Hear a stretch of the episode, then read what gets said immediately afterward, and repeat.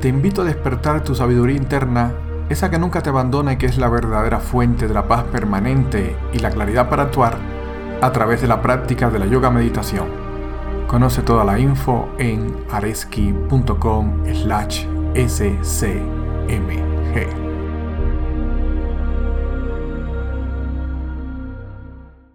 Hola, soy Areski Hernández y esto es...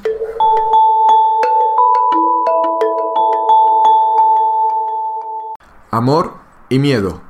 Una metáfora de dos habitaciones donde vivimos nuestra vida. La habitación de luz y la habitación oscura. Y es una metáfora que te quiero conversar hoy en este primer episodio del podcast.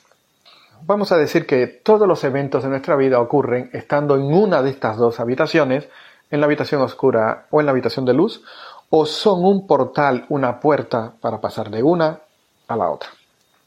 Por ejemplo, vamos a describir qué es la habitación de luz. La habitación de luz es donde nacemos.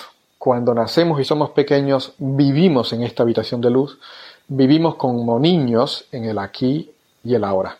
Nos sentimos unidos a la vida, nos sentimos que no hay separación, tenemos esto que se conoce como mente de niño, vivimos en nuestro niño interior y somos puro aprendizaje, puro momento presente. No, no tomamos las cosas personales, por ejemplo, aprendemos a caminar por sí solos, no creemos que hay errores, nos caemos, nos volvemos a levantar y a nadie nunca se les ocurre pensar que el niño nunca aprenderá a caminar, sino estamos completamente entregados a ese proceso sin juicio y sin autojuicio ni sin creencias de que vamos a poder o no vamos a poder hacer, ¿no? Yo quiero contarte una anécdota de que leí alguna vez que viene del mundo zen también y que tiene mucho que ver con, esta actitud de niño. Y es que está, está un maestro zen dando un sermón, una charla a sus discípulos, y se aparece otro estudiante de otro maestro y le dice, pero ¿cómo maestro?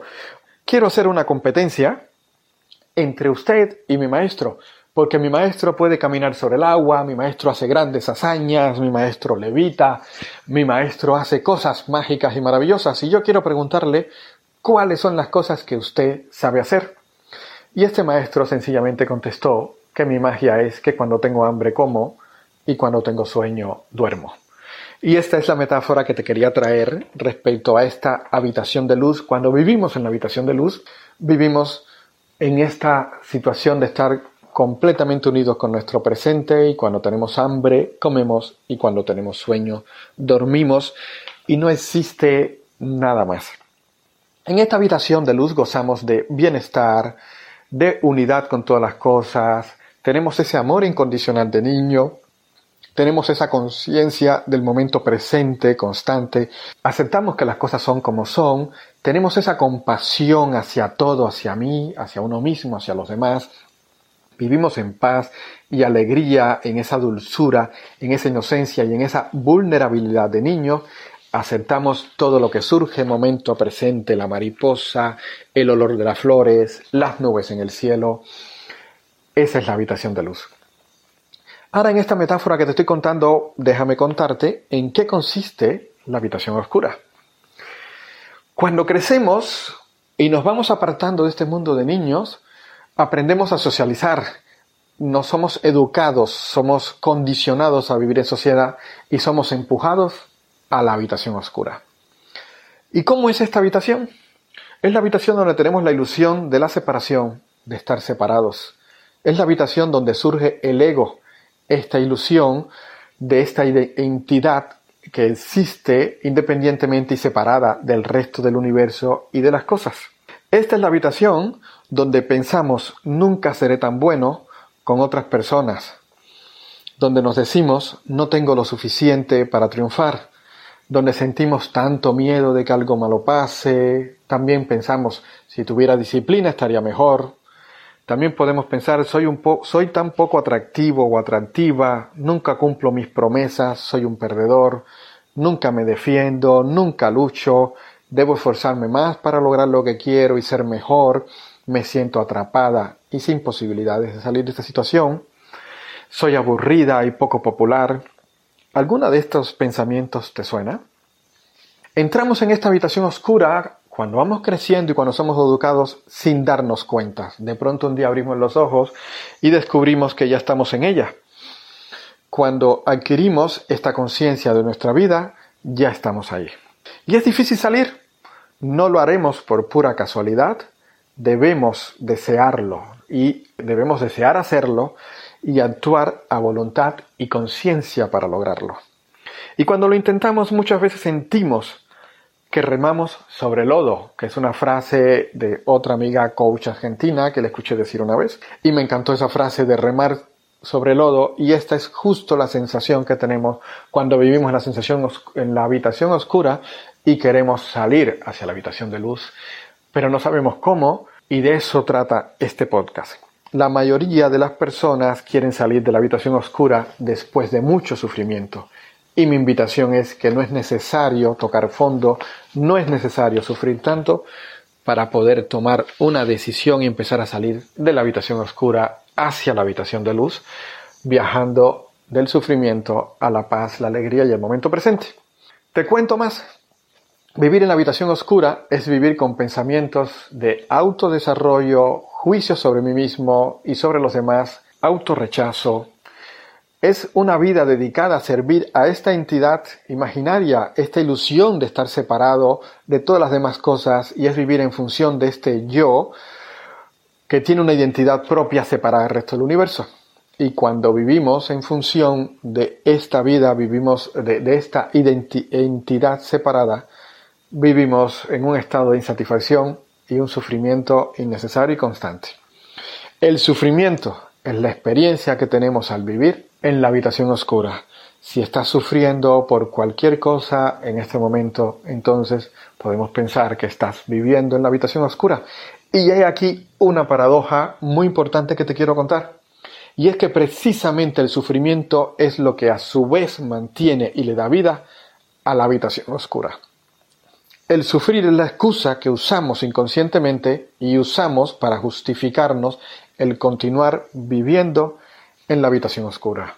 Y te quiero poner un ejemplo. Supongamos que estás eh, en tu vida cotidiana y hay alguien que te hace un comentario de pronto y hace un juicio sobre ti. Si tú estás en la habitación oscura, te tomas ese comentario como personal, como una agresión, y entonces reaccionas al comentario, quizás molestándote, quizás agrediendo, quizás rechazando, o quizás aceptando el comentario y entrando en esta sensación de que siempre te falta algo, que siempre debes mejorar, que no eres capaz de lograr lo que quieres, que no te mereces las cosas. Por otro lado, si estás viviendo en la habitación de luz, y estás en paz, tranquilidad y completamente conectada con tu momento presente, aceptando, viviendo junto al universo, y viene ese comentario de juicio sobre ti y no estás prestando atención al proceso. Y en vez de eso estás prestando atención al contenido del comentario, quizás te lo tomas personal y venga, ahí tienes un ticket, un pase gratis a la habitación oscura. Entonces, este es un ejemplo que te demuestra que vivir en la habitación oscura es vivir identificado con el ego, con la identidad, con esa personalidad separada, con mi yo personal, con mi yo separado, mi yo personal, mis identidades. Cuando estamos en la habitación de luz, completamente en paz, viviendo con el universo en flujo, y nos hacen un comentario que nos tomamos personal, justo al tomarnos personal surge, esta, nos ponemos en función del yo separado, nos identificamos con ese ego y justo al hacerlo hemos tenido un proceso, hemos tenido una situación que nos ha dado un pase libre a la habitación oscura. ¿Y cómo sabemos que estamos identificados con ese yo separado? Pues lo sabemos cuando sufrimos, cuando tenemos, pensamos que tenemos un problema, cuando nos sentimos confundidos, cuando estamos luchando, cuando nos estamos quejando, cuando nos sentimos insatisfechos, cuando pensamos que hay algo mal conmigo o con el universo o con mi vida, cuando pensamos que no hay suficiente para mí, que no hay suficiente para, para cada uno de nosotros en el mundo, cuando pienso que no soy suficiente para lograr lo que quiero, cuando no lo merezco. Y sobre todo cuando tenemos miedo justo cuando tenemos todas estas situaciones, estas emociones, estos pensamientos, estamos viviendo en la habitación oscura. Y hasta aquí este episodio. Nos encontramos en el siguiente.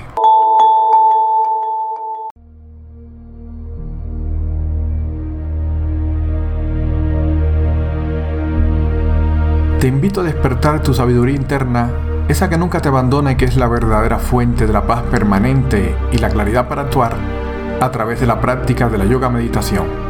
Conoce toda la info en areski.com slash scmg.